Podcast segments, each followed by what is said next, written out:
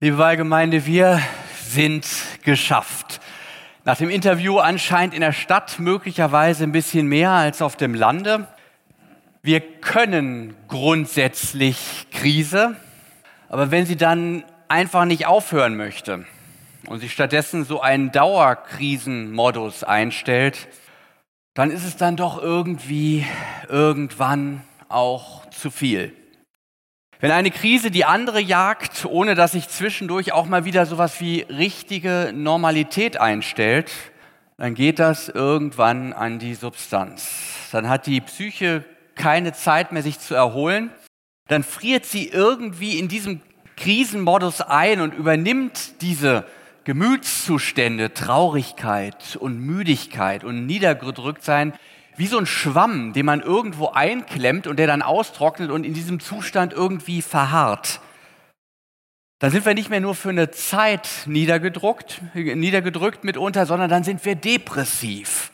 Der Zustand verfestigt sich, der Schwamm bleibt verformt.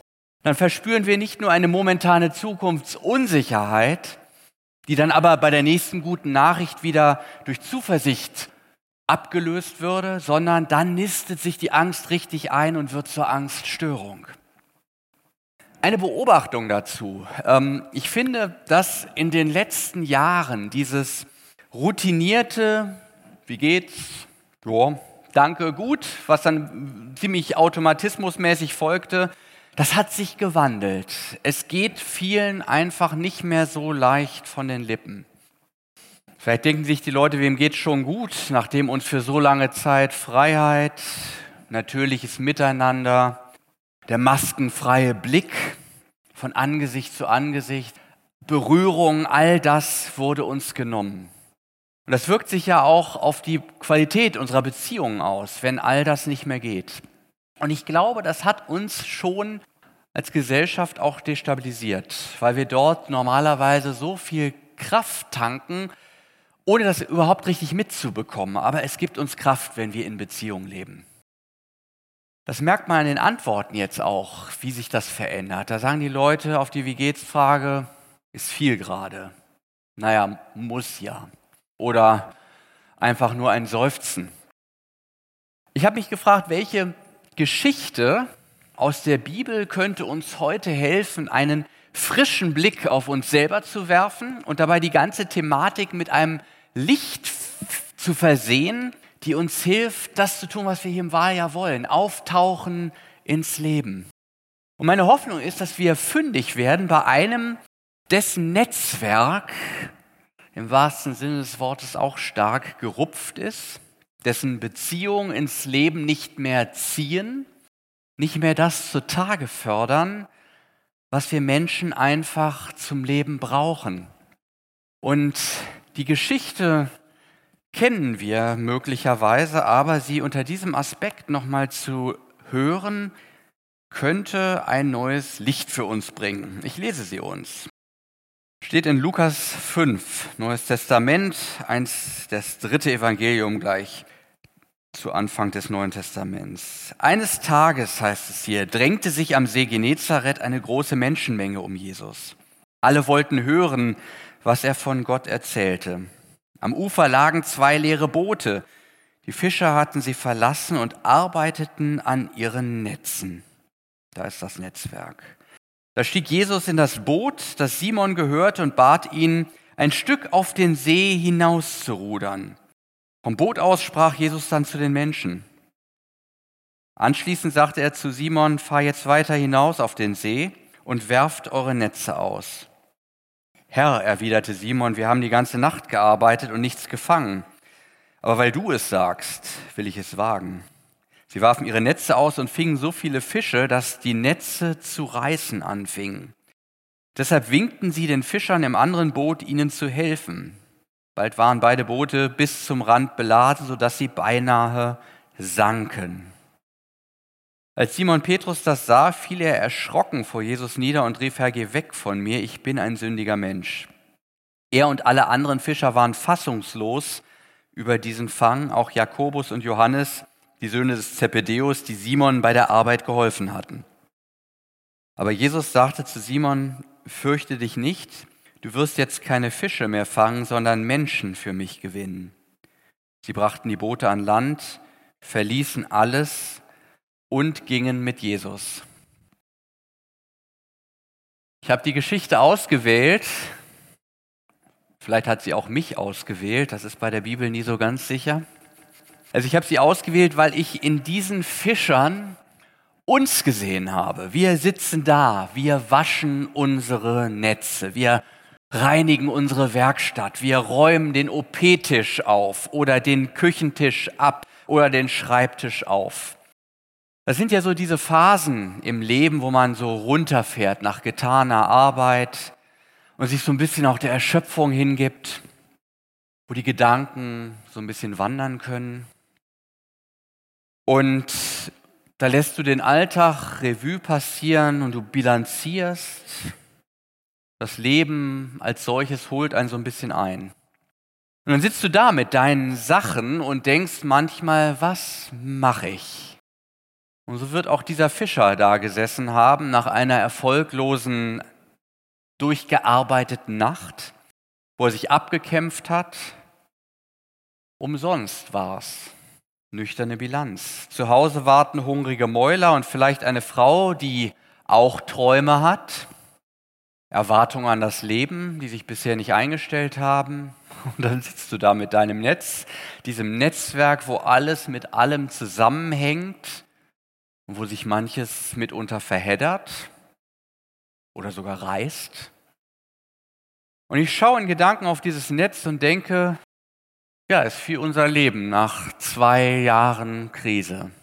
Ein bisschen zerrupft, vielleicht leerer, als wir dachten und alles andere als einsatzbereit. Ein Netz als Sinnbild vergangenen, gelebten Lebens. Die Stimmung eher so semi. Und plötzlich steigt da dieser Typ in dein Boot ein. Du hast von dem schon mal gehört. Der soll ganz in Ordnung sein, ganz positiv. Und weil der Tag eh ein gebrauchter ist, sind deine Widerstandskräfte auch schon so ein bisschen gering und da willigst du auf diese Bitte ein. Dein Boot als Bühne zu gebrauchen, um zu den Leuten zu sprechen. Eigentlich sehnst du dich nur noch nach dem heimischen Sofa. Aber nun ist dieser Typ in deinem Boot. Du bist mit Jesus im Boot. Naja, und dann ruderst du ihn halt raus und hörst mal, was er sagt. Ist vielleicht auch angenehmer als zu Hause bei der Frau. Die macht einem dann nur Vorhalte und wenn man ohne was im Korb nach Hause kommt, wir kennen ja alle die Geschichte vom Fischer und seiner Frau. Und dann hört er diesen Jesus zu, was er dem Volk zu sagen hat, wie er von einer Welt spricht, in der Gott das Sagen hat, wo alle ihr tägliches Brot bekommen, vielleicht sogar ein Fischbrötchen, denkt Simon mit Blick auf seinen Job wo die Mühsal der Arbeit nicht durch Disteln und Dornen behindert wird, wo ein Arbeiter seines Lohnes wert ist und sein Geld reicht, um sich und die Seinen gut über die Runden zu bringen. Wo Menschen in Frieden miteinander leben und das Recht achten, weil sie darin ihren Schöpfer geehrt wissen. Und wo Krankheit und seien es Depressionen oder Corona oder sogar Krebs und Herz-Kreislauf-Erkrankungen keinen Raum mehr haben. Das wäre schon was. Vielleicht hat Simon während der Predigt seinen Blick so über die Leute schweifen lassen und gedacht, ob die das glauben, dass Gott sich auf dieser Welt durchsetzen kann. Diese Welt, die uns so viel abverlangt, die oft über unsere Kraft geht. Wir sind doch alles erfahrene Menschen. Wir haben viel gesehen und wir wissen, es läuft halt, wie es läuft. Und im gleichen Moment wird er aus seinen Gedanken aufgeschreckt. Jesus hat mittlerweile seine Rede beendet und plötzlich spricht er Simon direkt an. Das sind die Momente in Predigten, wo Bewegung in die Sache kommt. Wenn Gott dich direkt anspricht und sich womöglich direkt in dein Leben einmischt und das dann auch noch an einer neuralgischen Stelle. Fahre hinaus, wo es tief ist und werft eure Netze zum Fang aus. Leute fragen mich manchmal, woher weiß ich eigentlich, ob mich Gott direkt anspricht? Ich finde, hier ist die Antwort. Du merkst das daran, dass du einfach tust, was er sagt und dich hinterher fragst, warum um alles in der Welt habe ich das überhaupt gemacht? Aber in dem Moment war es dir völlig sonnenklar, das ist jetzt nicht irgendeine Stimme, das ist er. Und dann quasi als Beglaubigung passieren Dinge, von denen du sonst sagen würdest, das geschieht nie im Leben. Vergiss es. Man muss sich die Summe der Verrücktheiten dieses Augenblicks nur mal kurz klar machen. Der Simon, der ist nach seinem Loserfischzug platt wie eine Flunder. Also einer von den Fischen, die er an diesem Tag auch nicht gefangen hat.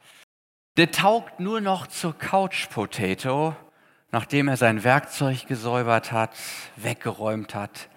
Jetzt noch mal losfahren? Niemals. Die Schwerkraft alleine verbietet das. Nach einem Marathon läuft man keinen zweiten, es sei denn, jemand kommt mit neuen Beinen und neuer Lunge vorbei. Das wäre dann eine Neuschöpfung. Dann kommt noch was anderes dazu, die Berufserfahrung. Jeder Fischer weiß, dass die Fische sich tagsüber wegen der Sonne in die tieferen Regionen des Sees zurückziehen.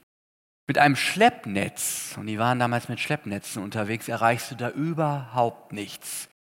Das denkt sich ein erfahrener Mann wie Simon natürlich. Meine Hoffnung auf Fisch, die mag ich verloren haben, aber mein Verstand, den noch nicht. Und Simon antwortete und sprach, Meister, erzähl du mal den Leuten Märchen vom Reich Gottes, ich gehe jetzt pennen. Entschuldigung, das war jetzt das Evangelium nach Matthias. Bei Lukas ganz anders. Meister, wir haben die ganze Nacht gearbeitet und nichts gefangen. Aber auf dein Wort hin will ich die Netze auswerfen. Und als sie das taten, fingen sie eine große Menge Fische und ihre Netze begannen zu reißen. Das ist der eigentliche Knaller. Es gibt keinen logischen Grund, so zu handeln, wie es Simon tut. Aber es gibt einen theologischen Grund. Das ist Jesus. Er ist es, der die Gleichung des Lebens von Grund auf verändert. Der Schöpfer tritt zum Erschöpften an seine Seite.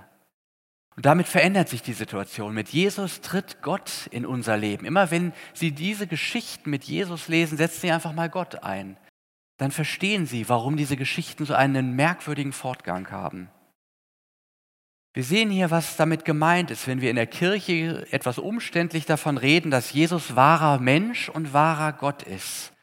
Das ist nicht gemeint als so eine Art Superhelden-Epos, wo dann jemand in sein Superheldenkostüm steigt und alle artig applaudieren, weil dann alles funktioniert, sondern wir reden hier von dieser ungeheuren Erfahrung von Heil, die Menschen immer wieder gemacht haben und auch heute machen. Wenn nämlich Gott in ihre menschliche Alltagssituation reinkommt. Diese Situation, wo wir sagen, ich weiß, wie es jetzt weitergeht. Und dann geht es aber anders weiter. Und er heilt, er macht heil, er lässt neu werden. Und so kommt Jesus zu diesen total desillusionierten Fischern. Und der ist an diesem Tag wahrlich Botschafter unseres Gottesdienstthemas, wir sind geschafft. Wir sind überfordert. Wir sind mit unserem Latein am Ende, wenn wir es überhaupt jemals gelernt haben. Und dann kommt Jesus und sagt, fahrt mal raus, wir schaffen das. Wenn Gott Mensch wird, wenn er sich des Menschen annimmt, dann wird aus wir sind geschafft, wir schaffen das. Dann wird aus Erschöpfung Neuschöpfung. Denn eins müssen wir uns alle klar machen, das ist dem Schöpfer doch völlig Wumpe, ob da gerade die Sonne scheint oder nicht und wo die Fische gerade sind oder nicht sind. Wenn es sein soll, macht er ein paar neue. Wenn es sein muss, auch neue Arten oder doppelt so groß oder gleich als Fischbrötchen. Es ist der Schöpfer. Er macht, was er will. Er ist, ist doch in seinen Möglichkeiten, ist er doch nicht begrenzt. Seine Möglichkeiten sind unendlich. Und wenn er sagt, ich helfe dem Simon, dann ist dem Simon geholfen. Selbst wenn der sein Lehrbuch der Fischerei nicht dabei haben sollte, wenn der eigentlich kaum noch gehen kann. Und das ist auch unsere Hoffnung. Wir haben einen Gott, den wir bitten können. Da ist keine Bitte zu groß. Gott verhebt sich niemals an unseren Gebeten. Freilich, er wird sie nicht immer so erhören, wie wir uns das denken, weil seine Wege nicht unsere sind. Und das kriegt auch Simon hier zu spüren. Da heißt es, als nämlich Simon Petrus das sah, da fiel er Jesus zu Füßen und sprach, Herr, geh weg von mir, ich bin ein sündiger Mensch. Denn ein Schrecken hatte ihn erfasst und alle, die mit ihm waren, über diesen Fang, den sie miteinander getan hatten.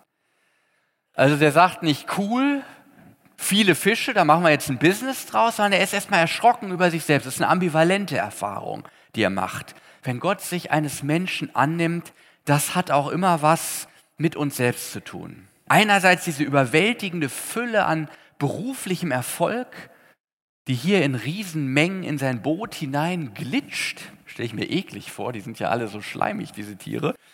Aber gleichzeitig macht das ja auch was mit ihm. Als Gottes Welt da mit aller Macht in sein Boot reindringt, da wird er sich ganz klein gefühlt haben und geahnt haben, dass Gottes Welt doch größer ist als sein kleines Boot und Gottes Erfahrung viel weiter reicht als ein paar Fischerweisheiten.